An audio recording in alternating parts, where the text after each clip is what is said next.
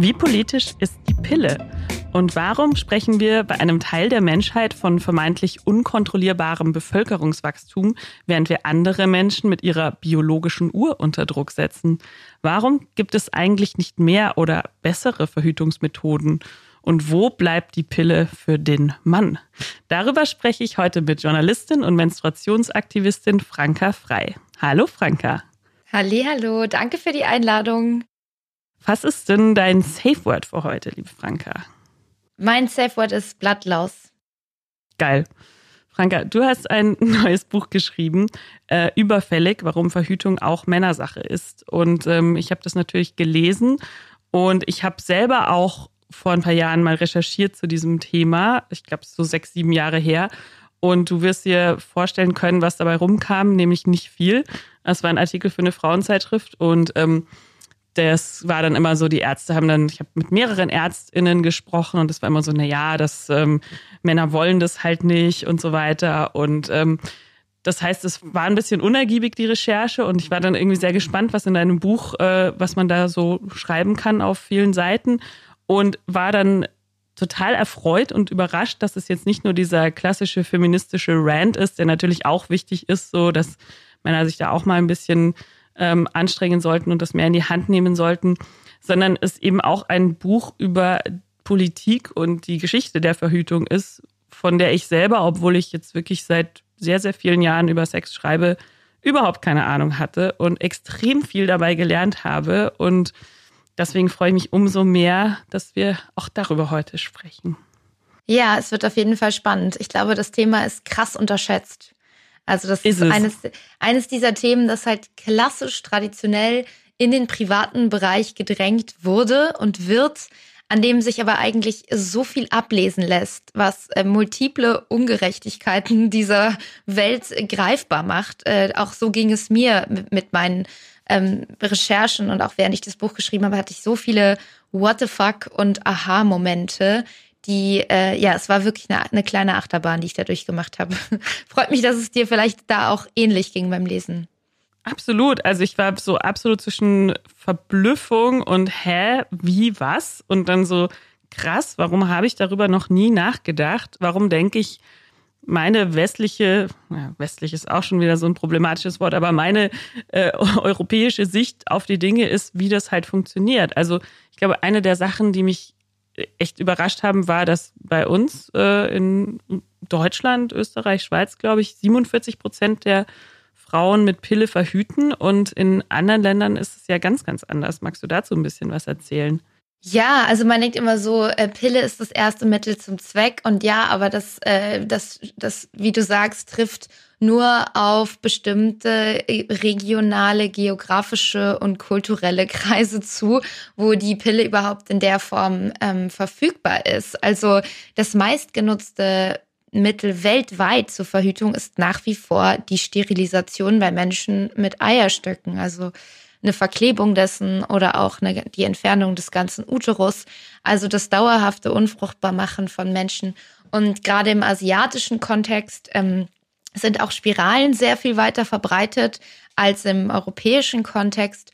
Und ähm, im Subsahara-Kontext sind es vor allem auch Verhütungsspritzen, was ganz interessant ist, da ähm, wenn wir jetzt so gucken auf den, auf die Möglichkeiten für Verhütung für den Mann, wenn man so möchte, also für Spermien produzierende Menschen, da hieß es ähm, bei einer abgebrochenen Studie, Testosteronspritze, Männer gehen nicht gerne zum Arzt, bekommen nicht gerne Spritzen und überhaupt Spritzen sind ja sowieso nicht so ein Ding und so. Aber ein, also ein total gleiches Mittel, auch mit den gleichen Nebenwirkungen, ist für Frauen fester Bestandteil des Sortiments bei Bayer auch und gerade eben in Subsahara-Ländern sehr weit verbreitet. Ähm, auch sehr weit verbreitet sind äh, Verhütungsimplantate. Und das sind teilweise auch Mittel, die sind in Deutschland nicht mal zugelassen oder wurden aufgrund der Nebenwirkungen vom Markt genommen. Wenn man sich so vorstellt, also ich habe in meinen Recherchen auch viel mit Frauen gesprochen, die Nebenwirkungen erlitten haben. Und bei ähm, in, in meinem in, also wie ich aufgewachsen bin, so in meiner, in meinem sozialen Umfeld sind das vor allem viele Pillenanwenderinnen, aber auch manche, die mit dem Vaginalring Probleme hatten und so. Aber das sind Mittel, die kann man selbstbestimmt wieder entfernen. Und ich habe mit einer Frau gesprochen aus Kenia, für meine Recherchen auch eine Aktivistin, und die hatte massive Probleme mit einem Verhütungsimplantat, was ihr in den Arm genäht wurde. Das ist auch ein Implantat, das wurde mittlerweile vom Markt genommen, aber auch erst als äh, Konsequenz vieler ähm, AktivistInnen, die sich dafür stark gemacht haben, dass dieses Mittel vom Markt genommen wird weil man auch wusste, dass es mangelhaft und so. Und dieses Mittel hatte diese ähm, Interviewpartnerin, die ich hatte, fünf Jahre lang im Arm und es wurde ihr immer wieder gesagt, sie darf es nicht entfernen und sie konnte es auch selbstbestimmt nicht entfernen. Also ich finde, das zeigt auch nochmal so eine sehr perfide Machtdimension, die Verhütung mit sich bringt. Denn auch bei Frauen, die ja Nebenwirkungen erleiden oder sogar einen Kinderwunsch haben, wird dann oft gesagt, und das berichten viele Leute, die sich mit dem Thema auseinandergesetzt haben, also viele journalistische Berichte, wird dann oft gesagt, nee, lassen Sie das mal. Und ähm, es ist auch so ein, Standardverfahren oft, wie auch gerade ähm, bei afrikanischen Frauen oder in Ländern, wo es heißt, die haben eine zu hohe Geburtenrate, einfach standardmäßig Mittel rausgegeben werden, die besonders langfristig eben vor einer Schwangerschaft schützen und nicht selbstbestimmt abgesetzt werden können.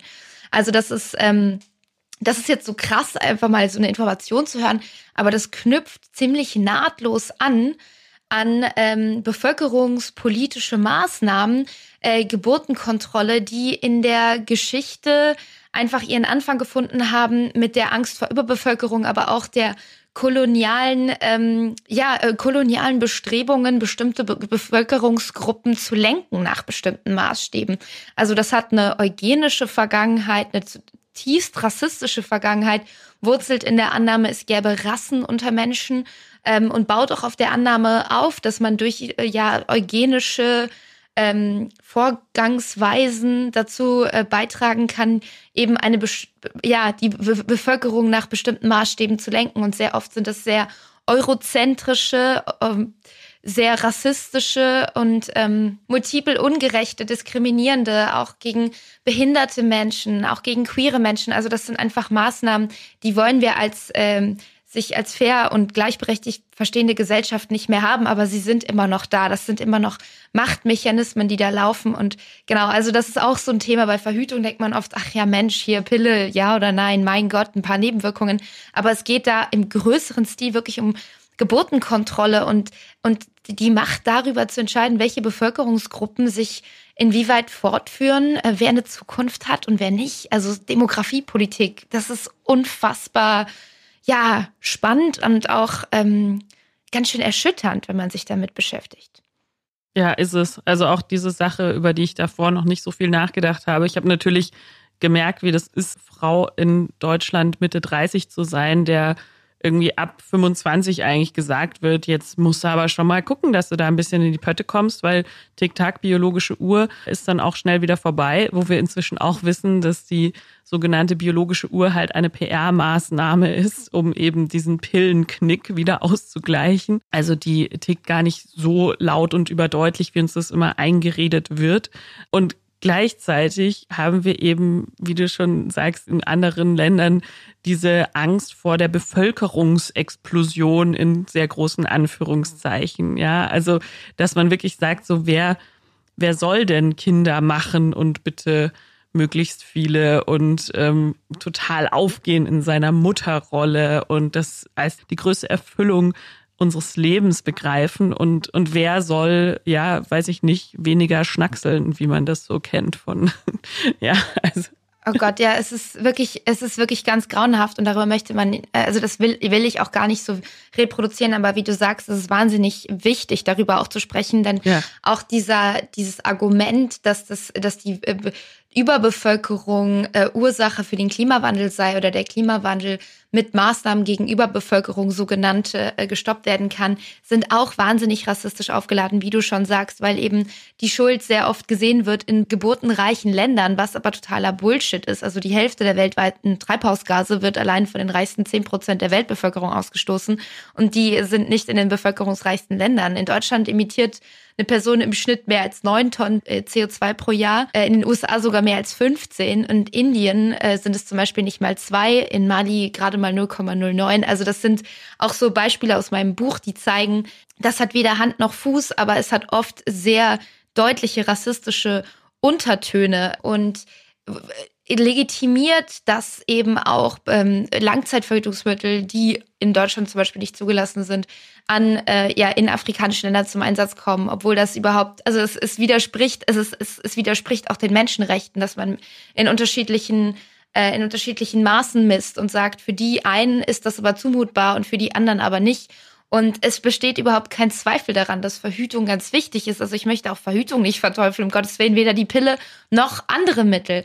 Es geht halt nur darum, dass diese Mittel oft alternativlos verschrieben werden. Und bei den einen gesagt wird, nee, äh, für die nicht und für die anderen, ja, das ist, ähm, das ist auch eine Mischung aus pro- und antinatalistischen äh, Politiken, die ganz bewusst dazu führen sollen, dass eben bestimmte Bevölkerungsgruppen mehr Kinder bekommen sollen und andere weniger. Und auch das ist ja, steht im totalen Widerspruch damit, dass es immer heißt Überbevölkerung. Gleichzeitig wird aber in Deutschland seit den 90er Jahren eine Familienpolitik ganz bewusst gefahren, die dazu führen soll, dass sich die Geburtenzahl ähm, 1,5 Kinder pro, pro Frau wieder erhöht.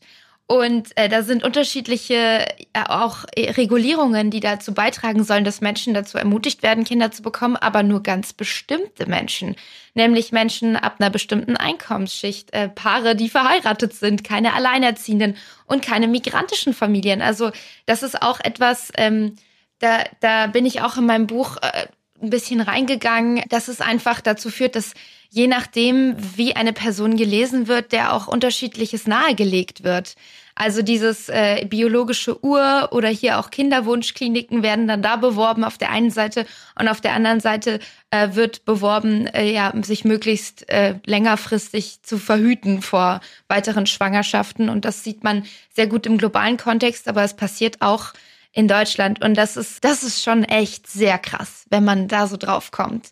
Also das ist schon das ist schon ekelhaft, ja. Und äh, auch so bevölkerungspolitische Maßnahmen, wer, ich habe es eben schon angesprochen, so das wurzelt in der Vergangenheit, in, in Zeitaltern, wo es als wissenschaftlich erwiesen galt, dass bestimmte Menschen, die unter rassistischen Wissensproduktion und Maßstäben eben als weniger fit galten, weniger fit, um sich zu reproduzieren, dass es völlig ähm, legitim sei, ihnen die Fruchtbarkeit zu nehmen. Also ähm, was kaum äh, jemand weiß, das steht auch in meinem Buch, die ersten und äh, Versuche mit Hormonen zur Verhütung gehen eigentlich auf die Nazis zurück und es war gar nicht so das Bestreben, damit eine Verhütungsmethode zu finden, mit der Menschen selbstbestimmt entscheiden können, ob sie Kinder wollen oder nicht oder gar Frauen, sondern es zeigt sich sehr extrem an den Nazis. Die Nazis haben halt auf der einen Seite ähm, arischen Mutterkult betrieben und haben Frauen ausgezeichnet, die nach bestimmten arischen, in Anführungsstrichen, also nach nationalsozialistischen Vorstellungen,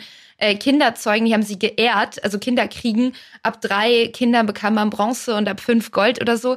Ähm, und gleichzeitig hat man aber in den ähm, in der Forschung und das ist die Forschung, auf der auch die Antibabypille aufbaut, versucht eine Möglichkeit zu finden, mit der man Frauen die nicht diesen Maßstäben ähm, entsprachen, jüdische Frauen, aber auch behinderte Frauen, anders verfolgte Frauen ähm, zu sterilisieren. Also das ist, äh, das ist genau diese zutiefst problematische Idee, die wir als abgeschafft empfinden, die aber noch nachschwingt, auch in der aktuellen Bevölkerungspolitik. Ja, auch weil wir darüber überhaupt nichts wissen und darüber irgendwie nie gesprochen wird, oder? Also wie du schreibst, ähm, die Motivation für hormonelle Verhütung war anfangs nicht die Gleichstellungs-, sondern die Vernichtungspolitik. Ähm, und auch in den USA, wo die Pille ja dann schlussendlich entwickelt wurde, war ja eine der größten ähm, Förderinnen auch eine Ku Klux Klan Sympathisantin. Eine richtig? bekennende Eugenikerin, ja, Margaret Sanger. Aber ich finde auch an Margaret Sanger,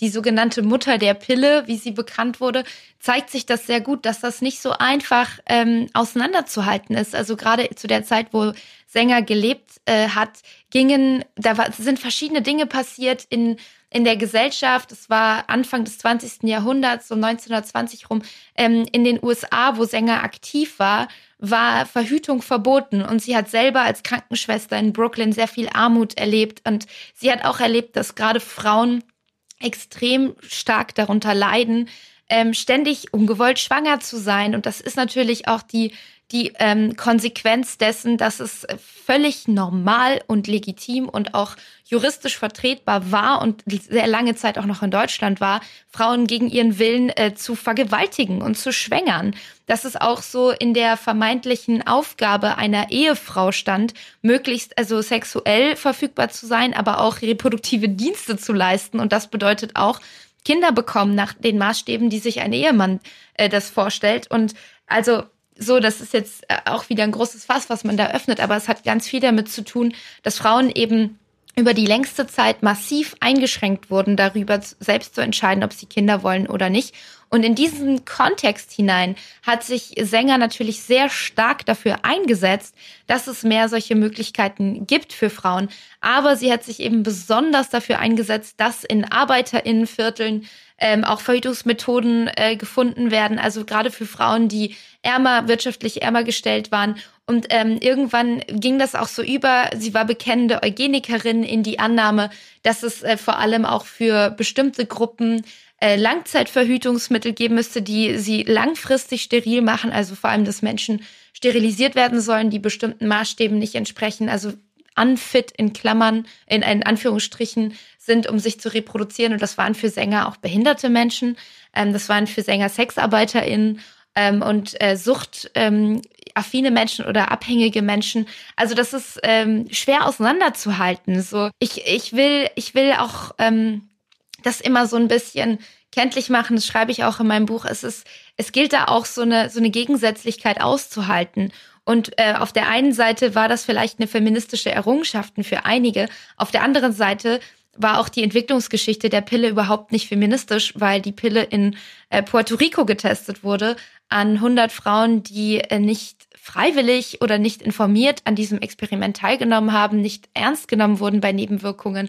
Und da wurde einfach nur ganz schnell irgendetwas durchgeführt. Es wurde auch in, bewusst in Puerto Rico ähm, diese Studie durchgeführt, weil es eben auch der Status von Puerto Rico als ja als äh, in diesen semikolonialen Abhängigkeitsverhältnissen erlaubt hat, äh, möglichst einfach Frauen einfach ein Mittel zu geben und möglichst einfach so eine Studie durchzuführen. Und da mussten die, ähm, die Forschenden weniger befürchten, dass sich jemand äh, gegen Unrecht wehrt ähm, oder also das da da da hat es einfach auch an bestimmten ja äh, an, an Maßstäben gemangelt, die diese Forschung ähm, wirklich gerecht gemacht hätten oder unter Maßstäben, die die es damals auch schon in westlichen Ländern gab. Also auch da muss man sagen und und am Ende war auch die für die Frauen, die da dazu beigetragen haben, dass es überhaupt zu der Erforschung der ersten Antibabypille kam und dass sie auf den Markt kam, die Pille am Ende zu teuer und die Sterilisation blieb auch noch in Puerto Rico lange Zeit das erste Mittel, um zu verhüten, weil die Leute einfach, denen wurde das nicht zugänglich gemacht. Das ist Wahnsinn. Und gleichzeitig, wie du auch sagst, dieses Contraceptive Paradox irgendwie, also dass Verhütung, ich meine jetzt, wenn wir das hier in diesen kolonialen Kontexten sehen, war es natürlich nicht so eine freiwillige Entscheidung, aber bei uns ist es ja doch meistens eine Mischung aus einer Selbstbestimmung für ein bestimmtes Verhütungsmittel und aber eben gleichzeitig auch eine Fremdbestimmung, weil man zum Beispiel Hormone nimmt oder jeden Morgen um dieselbe Uhrzeit Temperatur messen muss oder immer gucken muss, dass die Kondome auch da sind. Und ähm, ja, also ich glaube, was meinst du, warum gibt es irgendwie noch keine besseren Verhütungsmethoden als die, die wir im Moment haben? Ähm, das hat unterschiedliche Gründe. Also es hat zum einen diesen, diesen historischen Grund, dass man damals einfach die Pille extrem gepusht hat. Äh, die ist rausgekommen, auch wenn es Nebenwirkungen gab. Die Probandinnen der, der Studie in Puerto Rico wurden nicht ernst genommen bei Nebenwirkungen. Es hieß, die seien sowieso äh, nicht dazu fähig, vernünftig, rational quasi ähm, die Nebenwirkungen ordentlich äh, aufzuführen, anzuführen. Äh, sie wurden buchstäblich von den, ähm, von den Wissenschaftlern, die die Studie durchgeführt haben, als Märchentanten bezeichnet. Es sollen sogar drei Frauen gestorben sein, aber das behinderte nicht die Marktzulassung. Man brachte dieses wirklich auch noch sehr viel höher dosierte Mittel auf den Markt und es kam auch schon in den USA ähm, in den 60ern zu Protesten und es hieß, was verabreicht ihr uns da, weil es zu so vielen Nebenwirkungen kam. Ähm, und damals, also damals war es sogar eine Protestaktion im Senatssaal von Wisconsin, wo, wo, wo eine Tagung eingeführt wurde, eine Sitzung und es hieß, sollen wir dieses Mittel wieder vom, vom Markt nehmen? Es gab so viele Beschwerden. Interessanterweise waren unter den Abgeordneten nur Männer und auch nur Pharmavertretende hm. und man, man bezog Frauen hm. auch gar nicht mit ein und es hieß dann, nö, das lassen wir auf dem Markt so. Und äh, dieser, diese, oh es gab sogar eine Protestaktion von Frauen, die diesen Saal gestürmt haben, gesagt haben, es kann doch nicht sein, dass ihr uns nicht zuhört. Wir sind diejenigen, die die Pille anwenden. Was gebt ihr uns da? Und äh, das führte nicht dazu, dass das Mittel wieder vom Markt genommen wurde. Und das ist auch so eine Frage, das wollen ja auch keine Frauen so. Es geht nicht darum, die Pille zu verteufeln, auch heute nicht. Also solange es keine guten Alternativen gibt, wäre das ein Schuss ins eigene Knie wieder so. Aber die Konsequenz war, dass der Beipackzettel eingeführt wurde, immerhin, weil den gab es vorher auch nicht. Also ähm, also auf eine Frage zurückzukommen, die Pille wurde einfach sehr schnell ein lukratives Business, von vielen Seiten auch beklatscht, auch von feministischen Seiten. Und das hält sich bis heute auch so ein bisschen die Panik davor, die Pille zu ähm, kritisieren, einfach mit der, Ang die geht mit der Angst einher, dass, dass es überhaupt, dass es wieder zurückgeht, quasi, dass die Uhr sich zurückstellt und es wieder überhaupt keine Möglichkeit gibt für Frauen. Also das ist, das darf man nicht vergessen. So, jetzt hat, ist die Pille, wie gesagt, ein sehr, ähm, ein sehr lukratives Business, also ein Billion-Dollar-Baby. Ähm, weltweit wächst der Markt auch für Hormone. Das liegt auch daran, also hormonelle Verhütung, das liegt eben auch daran, dass Institutionen mit westlicher Gründungsgeschichte auch Bayer Präparate abkauft im großen Stil jährlich und sie verteilt an äh, in, in Ländern im Rahmen der Entwicklungszusammenarbeit mit, mit äh, hoher Geburtenrate und sie dort ähm, äh, also zugänglich gemacht werden, diese Mittel für Frauen sehr günstig oder gratis und das sind eben wieder diese mangelhaften Mittel. Aber um es kurz zu machen, also die, der Markt wächst weiterhin wahnsinnig. Und ähm, die Studien sind dann so. Ähm, da, der, der, seitdem hat sich da natürlich einiges verbessert. Die Pille hat sich auch verändert. Es, ist, es sind jetzt mittlerweile hunderte Pillenpräparate auf dem Markt und die haben alle unterschiedliche äh, Nebenwirkungen, Dosierungen. Wir kennen das ja verschiedene Generationen. Wir haben, wir haben Spiralen, wir haben Spritzen, wir haben Implantate, wir haben Pflaster und so weiter und so weiter. Und wir haben eine ganze Infrastruktur, die darauf ausgerichtet ist. Also wir haben riesige Familienplanungszentren, wir haben gynäkologische Praxen, wir haben also eine ganze, ein ganzes wirtschaftliches und gesellschaftliches System, das darauf ausgerichtet ist, dass Frauen verhüten. Und all das gibt es bei Männern nicht. Also irgendwann, man hat sich natürlich die Frage gestellt, wie können auch Männer verhüten? Die ersten Studien dazu sind auch schon genauso alt wie die, wie die Verhütungsmethoden für Frauen in den Studien. Es wurde schon in den 20ern wurden Mittel entdeckt, mit denen Männer verhüten können. In den 50ern fanden auch erste klinische Studien, also an Männern mit Warmwasserbädern äh, statt. Darüber können wir hoffentlich gleich auch noch ein bisschen sprechen. Wärme oh, als ja. Potenzial zur Verhütung. Es gab auch schon in den 50ern eine fertige Pille, die an Männern getestet wurde, nicht hormonell. Die, die Geschichte ist ja, so toll, die musst du erzählen. Ähm, ja, also das war so, dass äh, man, man in den 50er Jahren in den USA eigentlich nach einem Mittel suchte, das gegen Parasiten hilft und man experimentierte an Mäusen und äh, fand ein Mittel, mit dem die Mäuse irgendwie äh, wie von Zauberhand aufhörten, sich zu vermehren. Und man stellte fest, es sind die Männchen, die keine Spermien mehr produzieren. Und nachdem man aufgehört hat, diesen ähm, männlichen Mäusen das Mittel zu geben, ging aber alles wieder ganz normal los. Und äh, die Forscher dachten Heureka, weil ganz ehrlich, damals gab es die Pille noch nicht. So, das muss so krass gewesen sein, äh, diese, diese Erkenntnis, so wir haben gerade ein Mittel gefunden, Mittel gefunden, mit dem sich die Reproduktion an- und ausknipsen lässt, so Magic.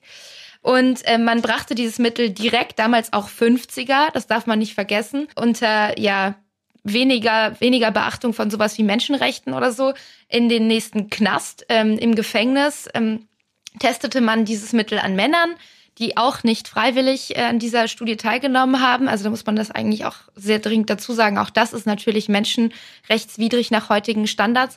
Aber so konnte man relativ schnell eine Studie durchführen. Und dann nahmen diese Männer auch ein Jahr lang diese Pille.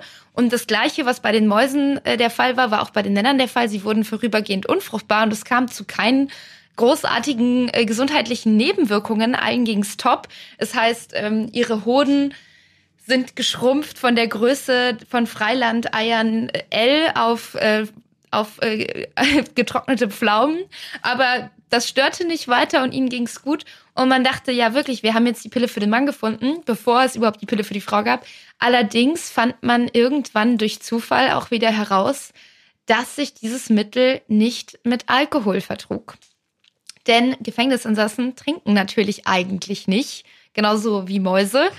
Aber es gab unter den Probanden einen Mann, der doch eine äh, geschmuggelte Flasche Jack Daniels in seiner Gefängniszelle hatte und der fast gestorben wäre, weil er, weil dieses Mittel eben sich mit, Al mit Alkohol eine extrem toxische Wirkung ähm, hervorruft und deswegen hat man die Studien abgebrochen. Also man hat auch da nicht weiter äh, dran geglaubt, weil man hat damals einfach nach diesen Logiken dieser eurozentrischen westeuropäischen Männlichkeitskulturlogik gesagt, ähm, echte Männer trinken und solche, die nicht trinken, brauchen auch keine Verhütungsmittel, weil sie Priester sind oder eben ja halt keine echten Männer so in der Form und deswegen äh, klopfte man diese äh, Studienergebnisse direkt noch in die Tonnen quasi vor der Haftanstalt.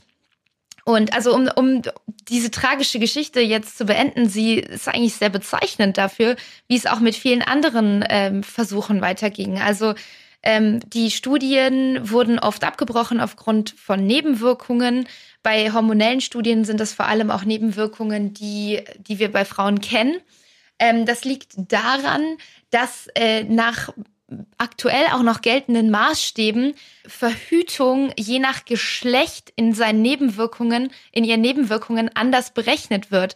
Also man sagt, ähm, Menschen, die schwanger werden können am eigenen Körper, Frauen, die heterosexuell aktiv sind, die tragen eigentlich ständig das Risiko einer Schwangerschaft mit sich. Und äh, in diesem Kontext wird Schwangerschaft fast als etwas betrachtet, ähm, vor dem die Pille präventiv einfach jeden Tag schützt. Man sagt, eine Schwangerschaft ist ein Ereignis, das wollen wir nicht, das hat multiple gesundheitliche Negativkonsequenzen und Frauen schützen sich davor mit der Pille. Die Pille hat ebenfalls Nebenwirkungen, aber weniger als eine Schwangerschaft. Das Risiko einer Schwangerschaft überwiegt also. Jetzt hat man aber die gleiche Rechnung bei Männern und die geht ganz anders auf, nämlich man sagt, Männer, Spermien produzierende Menschen, die heterosexuell aktiv sind, haben ja kein Risiko, schwanger zu werden. Warum sollten sie ähm, Nebenwirkungen auf sich nehmen, wie Stimmungsschwankungen oder Libidoveränderungen oder Akne. Das ergibt aus medizinethischer Perspektive keinen Sinn. Jetzt hat man aber überhaupt nicht mitgedacht, dass eine Schwangerschaft erstens ja auch nur entsteht durch eine, eine Einwirkung eines spermienproduzierenden Menschen und zweitens nicht nur biologische Konsequenzen hat, sondern auch soziale und finanzielle. Und es ist drittens auch ein Einschnitt in die reproduktive Entscheidungsfreiheit von Männern, wenn man es streng genommen nimmt, dass ihnen Mittel verwehrt werden, die es längst geben könnte. Also gerade hormonelle Mittel, da zeigt sich sehr gut, dass es unabhängig vom Geschlecht. Alle Menschen können durch Hormoneinflüsse in ihren, ähm, auch in ihren reproduktiven Funktionen äh, beeinflusst werden und auch vorübergehend eingeschränkt werden in ihrer Fortpflanzungsfähigkeit, also auch in ihrer Zeugungsfähigkeit. Also das ist ein anderer Grund. Ähm, strenger gewordene Zulassungskriterien im Allgemeinen, also Jetzt habe ich viel darüber gesprochen, wie äh, in den 50ern oder so einfach Studien irgendwo durchgeführt wurden unter ganz menschenrechtsverachtenden Maßstäben. Und das darf heute nicht mehr sein. Zu Recht, das ist gut. Ähm, und die generell auch die Zulassungskriterien für äh, Verhütungsmedikamente wurden einfach sehr viel strenger mit der Zeit, was auch damit zusammenhängt, dass die Nebenwirkungen der Pille immer publiker wurden. Also man hat die Pille einfach eingeführt und irgendwann kam raus, oh, das hat ja multiple Negativkonsequenzen. Und so wurde, wurde auch die Skepsis immer größer gegenüber solchen Mitteln. Also es ist eigentlich so aus vielerlei Hinsicht immer schwieriger geworden, eine Verhütungsmethode für den Mann zu finden, auch eine gleichwertige die es bis heute auch sehr unattraktiv macht für die Pharmaindustrie, da überhaupt rein zu investieren. Und man hört ja immer wieder, ja, jetzt, jetzt kommt die Pille für den Mann, Forschende hätten da irgendwas gefunden, eine neue Substanz. Und man hat immer so den Eindruck, wir stünden kurz vorm Durchbruch. Tatsächlich wird es aber schon so lange behauptet, dass in der ganzen Forschungsgemeinschaft, äh, die übrigens auch relativ klein ist. Der Bereich ist chronisch unterfinanziert und es gibt wirklich nur eine Handvoll Ärztinnen weltweit, die sich damit beschäftigen. Unter denen ist es ein Running Gag geworden, dass die Pille für den Mann nur noch fünf Jahre vorm Durchbruch steht, weil das schon seit Jahrzehnten behauptet wird. Und auch das war in meiner, in meiner äh, Recherche einfach sehr ja, traurig, irgendwie das rauszufinden, weil ich war eigentlich auch euphorisch gestimmt und dachte, Mensch, jetzt, jetzt ist es soweit, aber nach bestehenden ähm, Maßstäben ist es fast unmöglich, eine Fötusmethode für den Mann auf den Markt zu bringen, auch wenn es sie schon gibt.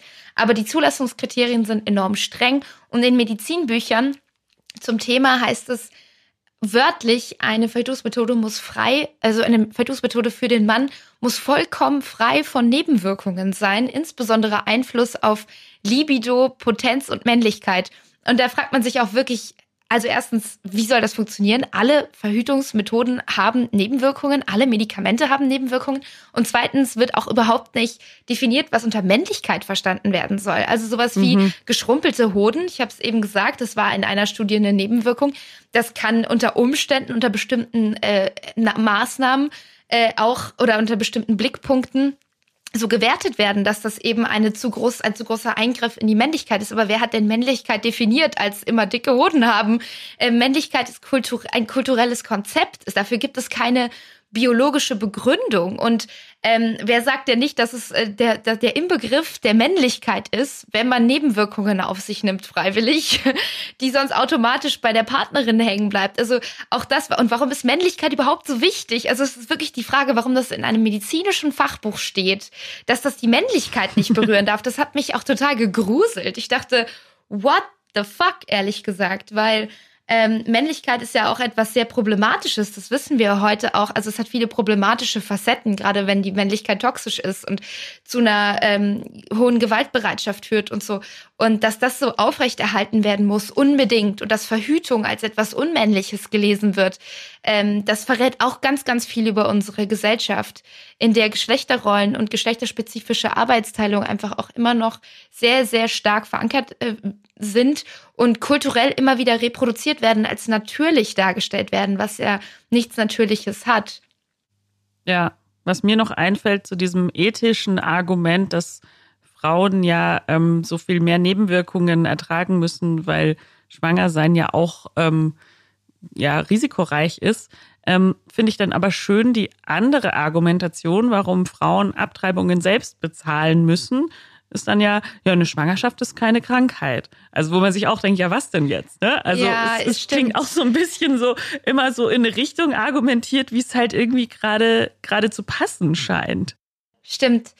Auch dass Verhütung einfach auch neben den ganzen ähm, gesundheitlichen Kosten ja auch eine finanzielle Belastung ist für viele und dann auch nur für manche zugänglich gemacht wird. Also in Deutschland bis zum 21. Lebensjahr übernimmt es die Kasse und danach ist auch wieder so, da stellt man sich auch die Frage, ja und danach? Danach soll man entweder dafür arbeiten oder man wird einfach ungewollt schwanger. Wie du schon sagst, auch eine Abtreibung ist etwas, das hat nicht nur körperliche Konsequenzen, das ist auch finanziell für manche einfach auch schwer zu sterben. Also das ist ja unterschiedlich, wie teuer das berechnet wird, auch je nach Art aber ähm, kostet ja auch ein paar hundert Euro und wird nicht von der Kasse übernommen, wie du schon sagst.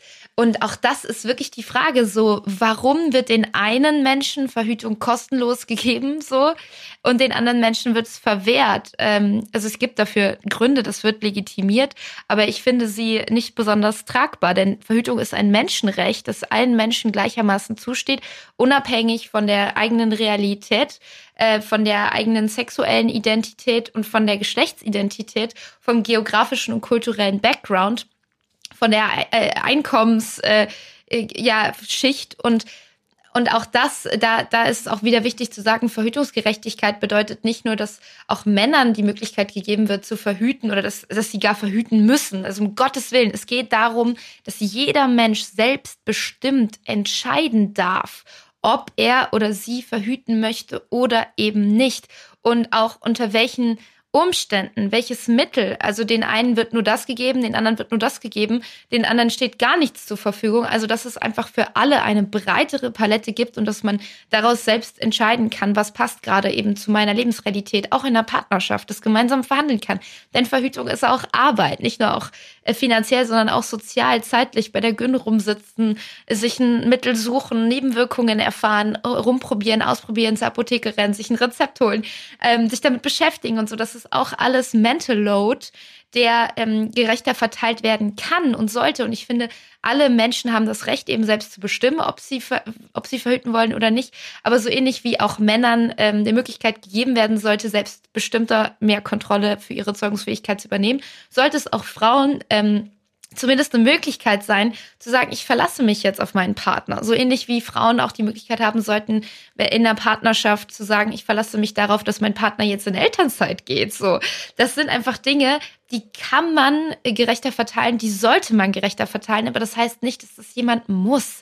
Niemand wird dazu gezwungen, irgend, also von, von mir jetzt persönlich, niemand sollte dazu gezwungen werden, eine Pille für den Mann zu nehmen oder auch anderwertig zu verhüten. Es geht nur darum, dass die Möglichkeit besteht, dass es die Option gibt, da selbstbestimmt darüber zu entscheiden.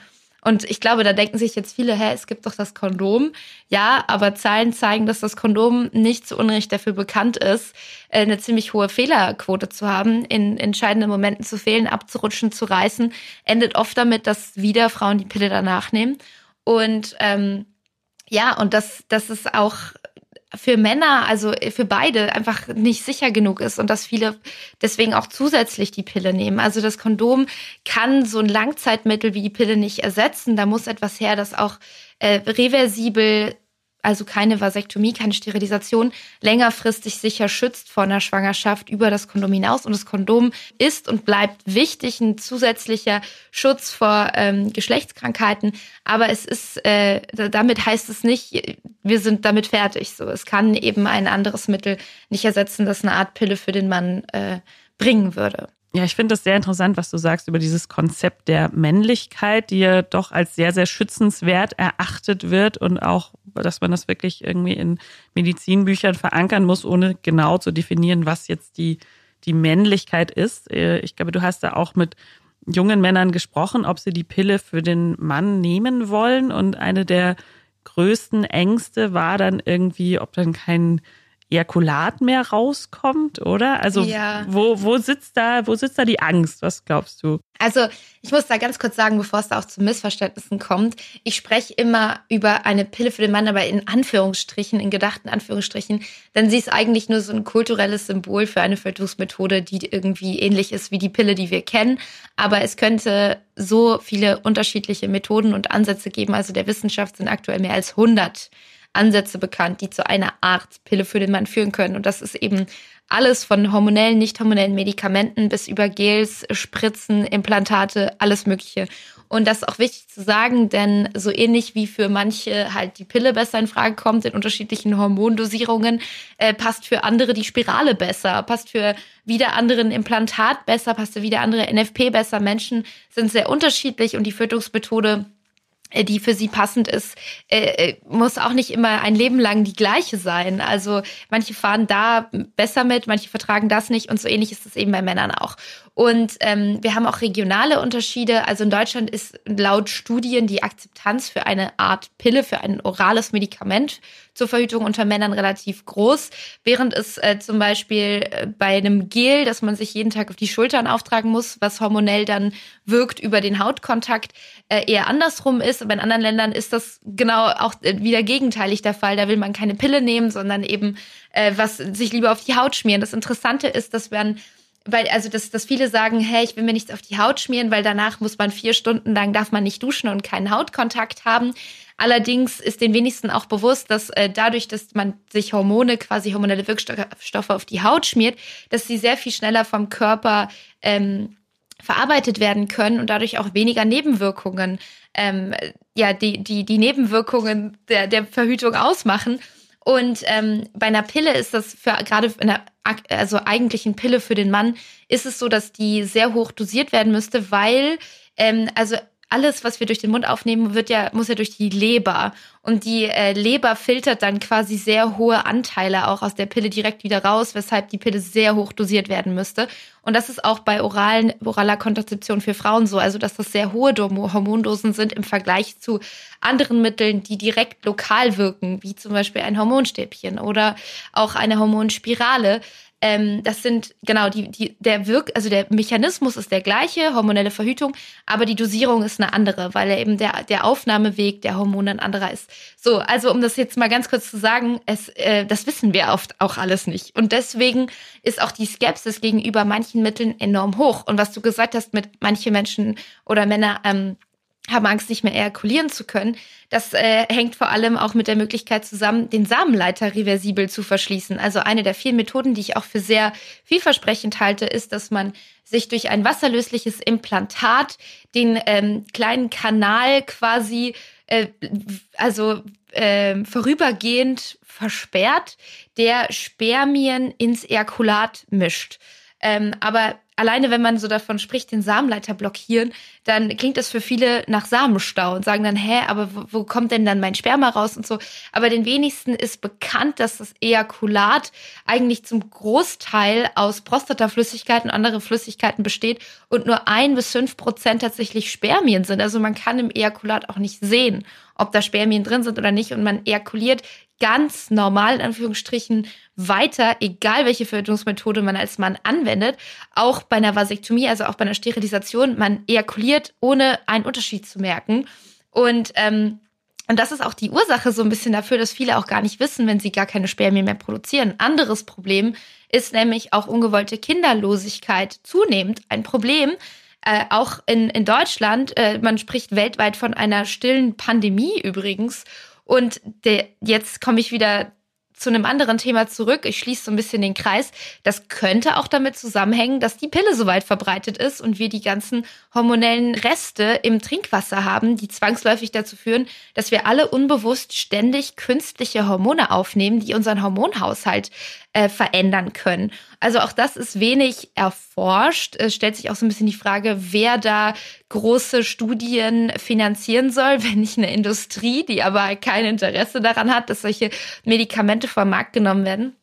Um es kurz zu machen, es könnte viel mehr Mittel geben äh, zur Verhütung und zwar für alle Menschen unterschiedlichen Geschlechts, die auch umweltfreundlicher sein könnten.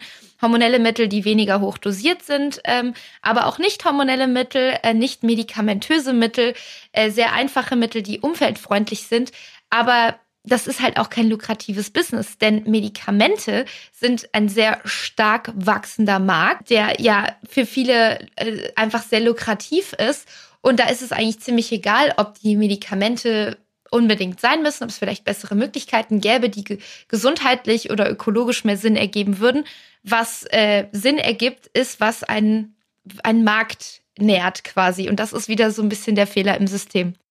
Und bei der stillen Pandemie, was man dann auch immer liest, und ich glaube, das führt uns super elegant zu dem nächsten Thema, ist ja auch, dass Männer dann einfach so oft ihre Laptops so im Schoß haben oder dann die Sitzheizung im Auto anstellen und so auch quasi verhüten. Und das ist ja ein, ein Feld, mit dem du dich auch sehr, sehr befasst hast. Kannst du dazu ein bisschen was erzählen? Ja, also einer dieser Ansätze, die super wenig Beachtung finden und auch kaum bekannt sind, ist ähm, dieser Ansatz mit Wärme zu verhüten. Also wie du sagst, wir haben das alle schon mal irgendwo gehört, so Wärme äh, kann die Fruchtbarkeit einschränken bei Männern, aber das wurde immer nur so als Gefahr gesehen, auch so als als etwas, als Nebenwirkung, äh, ungewollte Nebenwirkung, aber das Potenzial dahinter, hallo, Ding Dong, das ist doch super. So einfach nur ein Wärme Wärmeeinfluss, den man kaum spürt, der nicht wehtut, kann schon äh, gezielt eben dazu führen, dass man verhütet. Der wurde ähm, wenig beachtet. Also er war bekannt schon lange. Ähm, schon in den 50er Jahren gab es Versuche mit Hodenbaden, die sehr vielversprechend waren. Ähm, aber das wurde nicht weiter beachtet. Also weil, auch weil es kein lukrativer Markt ist, weil du brauchst dazu nichts außer Wärme und Wärme lässt sich leicht herstellen. Also Hodenbaden ist eine unpraktische Angelegenheit, muss ich dazu sagen. Also das waren damals in den 50er Jahren Versuche, da haben Männer sich zusammengetroffen und haben ihre Hoden in einer sehr äh, spezifischen Temperatur 45 Minuten am Tag gebadet. Und äh, übrigens auch in den 80er Jahren gab es äh, so Gruppen, vor allem sehr feministisch motivierte Männergruppen, die das gemeinschaftlich gemacht haben, um äh, ja die, die, die Pille und die Nebenwirkungen der Pille ihrer Freundin, ihrer Freundin, Partnerin zu ersparen. Ähm, aber daraus entwickelt haben sich auch andere Ansätze, zum Beispiel auch nur mit Körperwärme. Und ich bin in meinen Recherchen auf eine wachsende Bewegung von Männern gestoßen, gerade in Frankreich, die ganz einfach durch einen völlig hormonfreien Silikonring verhüten, der eben allein durch Körperwärme funktioniert. Nämlich dadurch, dass der ähm, Silikonring über Penis und Hoden gezogen wird und dadurch die Hoden quasi näher hochgedrückt werden, ähm, an dem, am Körper quasi dauerhaft getragen werden und sich dadurch auf Körpertemperatur erwärmen. Weil Hoden hängen nicht umsonst außerhalb des Körpers. Sie sind dort normalerweise ein bis zwei Grad kühler als Körpertemperatur. Und wenn man ein bis zwei Grad die Hoden anwärmt, dann reicht das schon aus, dass längerfristig keine Spermien mehr nachproduziert werden. Und auch das äh, hat ein Potenzial. Ich will nicht sagen, also viele Männer nutzen das bereits. Es ist auch die einzige Methode, die zugänglich ist neben Kondom und Vasektomie, was auch so ein bisschen einen alten Stein ins Rollen bringen kann. Denn ich glaube, dass viele Männer bereit wären zu verhüten. Also das zeigen auch Studien auch ähm, in so Studien, die abgebrochen wurden, zum Beispiel mit der Testosteronspritze, da waren es gar nicht die Probanden, die gesagt haben, wir haben keinen Bock auf die Nebenwirkungen. Äh, die Probanden wären zu mehr als äh, drei Vierteln dazu bereit gewesen, das Mittel weiter zu nutzen, trotz Spritze und trotz Nebenwirkungen. Zehn Prozent der Probanden hatten sowas wie äh, Libido-Veränderung. Übrigens war die Libido bei den meisten sogar höher. Mhm. Aber anyway, ähm, Männer sind prinzipiell auch da, dazu bereit, das, also ein Großteil der Männer kommt natürlich drauf an, ähm, in welchen Schichten und so, aber gerade junge Männer wünschen sich das auch. Äh, unter denen, die nach 97 geboren sind, ist die Bereitschaft noch viel, viel höher als diejenigen, die oft ähm, ja so der eher Boomer-Generation sind, was aber auch wieder spannend ist, weil gerade die Boomer-Generation ist es wieder die, die ganz viele politische Entscheidungen trifft und so und auch oft sagt, nö, da, da besteht kein Interesse und ach Gott, wir, wir Männer machen das nicht. Also es gibt nicht die Männer. Oh Gott, ich verliere aber gerade den Faden wieder. Was ich sagen wollte, ähm, in Frankreich benutzen bereits viele diesen Ring, obwohl er nicht medizinisch zugelassen ist weil sie sich aber damit beschäftigt haben und herausgefunden haben, der wird nicht einfach so medizinisch zugelassen. Ähm, das ist halt auch, ähm, das hat auch was mit einem Wissen zu tun. Die haben sich einerseits damit befasst, wie funktioniert dieser Ring eigentlich, aber sie haben sich andererseits auch historisch ähm, damit befasst, äh, dass, dass wir in einer Sackgasse stecken. Also, dass die Verhütung für den Mann nicht auf dem Silbertablett Sackgasse, ja. Sorry. Äh, sie wird nicht auf den auf dem Silbertablett serviert und sie kommt erst recht nicht auch einfach so an die Hoden. Also man muss da wirklich sich selbst mit beschäftigen und mit befassen und vielleicht jetzt auch Nebenwirkungen auf sich nehmen, damit, damit da was vorangeht, damit auch dieses Potenzial von Wärme weitergetragen werden kann.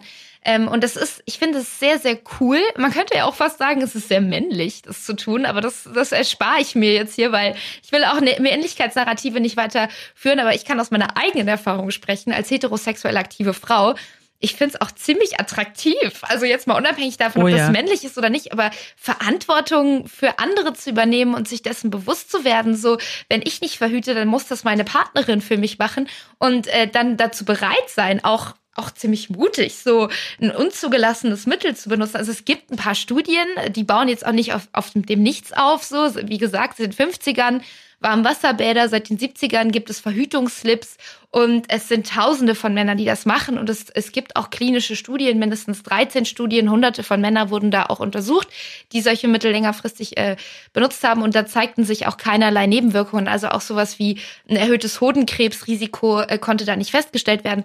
Ich muss dazu sagen, dennoch, klar, äh, abschließend ist das nicht geklärt, solange da nicht Tausende von Männern wirklich auch nach modernsten Standards untersucht wurden über viele Jahre und so.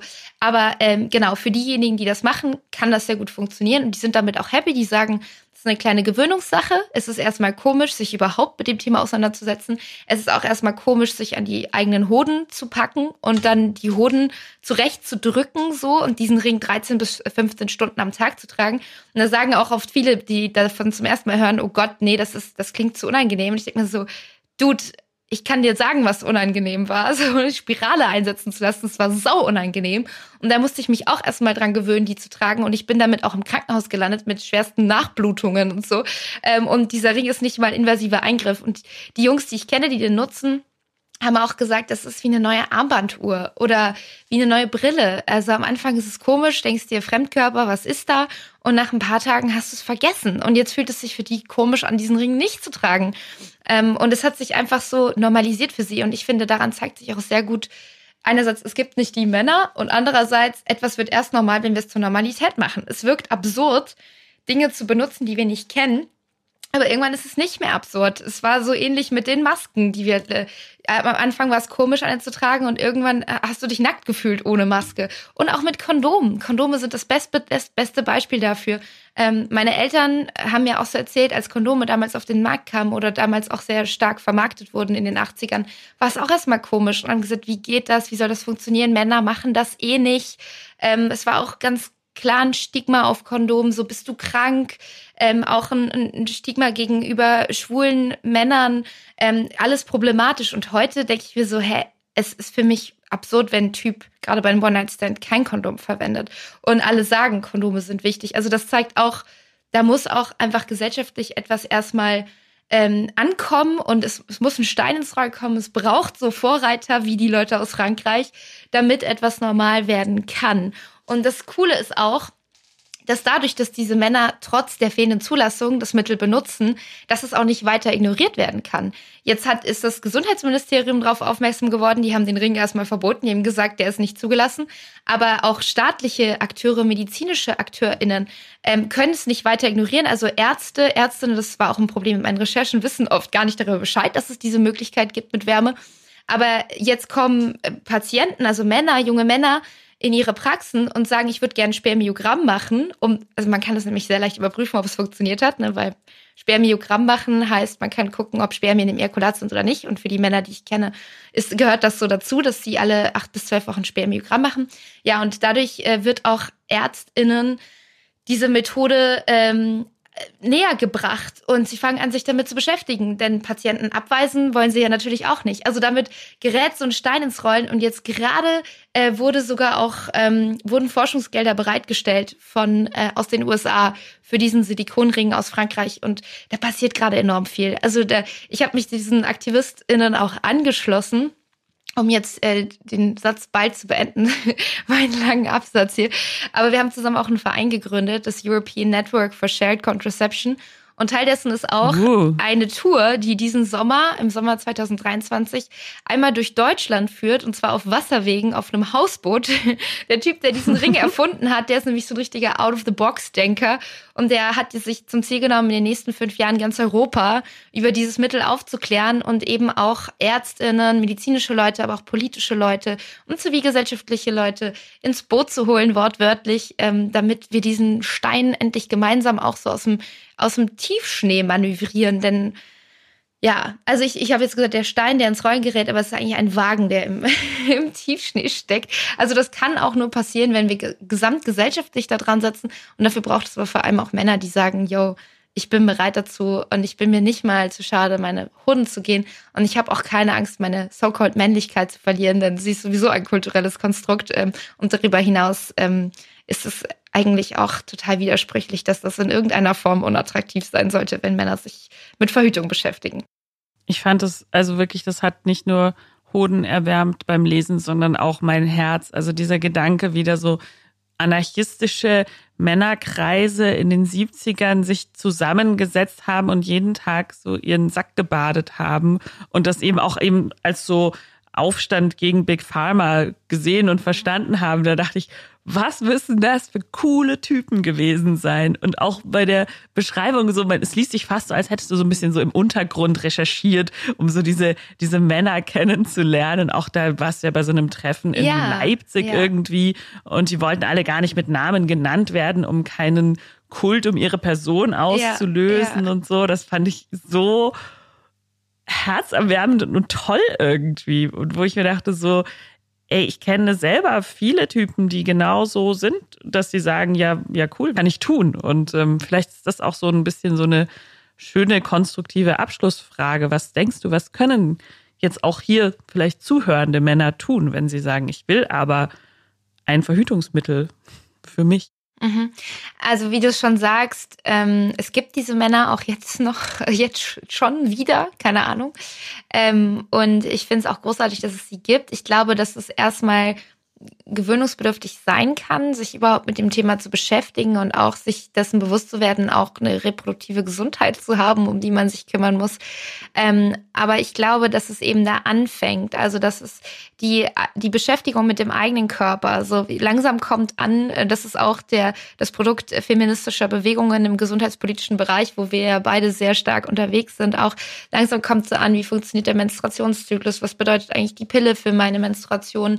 Ähm, wo liegen die Eierstöcke und und also so weibliche Gesundheit wird immer mehr auch gewertschätzt und beachtet und die Aufklärung darüber wächst. Aber jetzt, was ist eigentlich mit männlicher reproduktiver Gesundheit? Also da müssen wir jetzt ansetzen, finde ich, und auch das äh, sehr stark sichtbar machen und auch Männer selbst, ähm, Spermien produzierende Menschen dazu motivieren, sich damit auseinanderzusetzen, auch äh, Gesundheits ähm, äh, gesundheitliche Programme wahrzunehmen für mehr Männergesundheit. Das ist aber auch ein Bereich, der wird strukturell vernachlässigt. Also das, ähm, diese, da ist auch was dran. So Männer gehen äh, nicht gerne zum Arzt und bekommen nicht gerne Spritzen. Das ist äh, ein Satz, den hat die eine Pharmavertretende übrigens gesagt über äh, Männer, was aber so nicht stimmt. Aber in der Form ist etwas dran, dass ähm, auch das fehlende Angebot für Männer fehlt, ähm, ärztliche Termine äh, wahrzunehmen, die nicht auf einer Dringlichkeit beruhen. Also wir kennen das, wir gehen zu Gyn, wir, wir bekommen da irgendwas verschrieben, das ist irgendwie alles fest im gesellschaftlichen und gesundheitlichen Denken. Und äh, so eine, ja, das Gleiche äh, fehlt eben auch für Männer. Und da geht es darum, dass auch Männer sich damit auseinandersetzen und das auch fordern.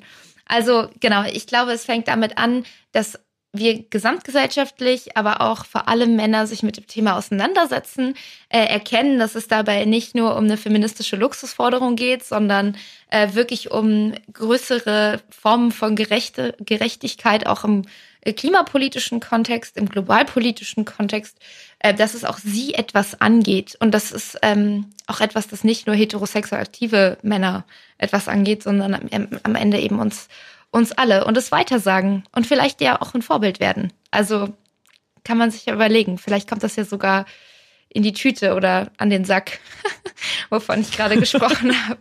Ja, also kann ja vielleicht auch eine Möglichkeit sein, diesen Silikonring zu verwenden. Also dann bitte auch gerne bei mir melden. Ich netzwerke gerne zwischen Männern, die sich da untereinander austauschen wollen. Ja, ich glaube auch dieser Silikonring darf ja jetzt nicht als Verhütungsmittel verkauft werden, aber als, äh, wie war das, als Glücksbringer schon, oder? Ja, der ist erhältlich als Glücksbringer, Dekogegenstand.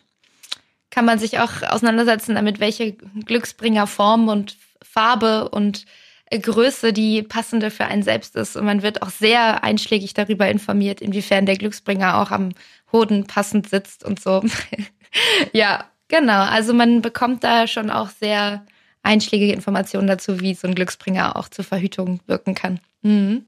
Ja, sehr schön. Dann wünschen wir uns viel Glück ähm, und viel Gerechtigkeit für die Welt. Und ähm, ich sage danke, dass du heute uns alle hier noch ein bisschen mehr aufgeklärt hast. Ähm, empfehle wärmstens dein Buch zu lesen. Dankeschön. Ich möchte auch sehr gerne, dass es auf fruchtbaren Hoden fällt. Oh, wow. Unseren Job kann man auch nur machen mit Pfadfinderinnen-Humor, oder? ja, es macht mir jeden Tag Spaß, die Hodenrevolution voranzubringen. Die Hodenrevolution, ja, ja viva la ja. Hodenrevolution. Ja, danke. Franka, vielen, vielen Dank für dieses Gespräch. Ich sag danke, Theresa. Vielen Dank.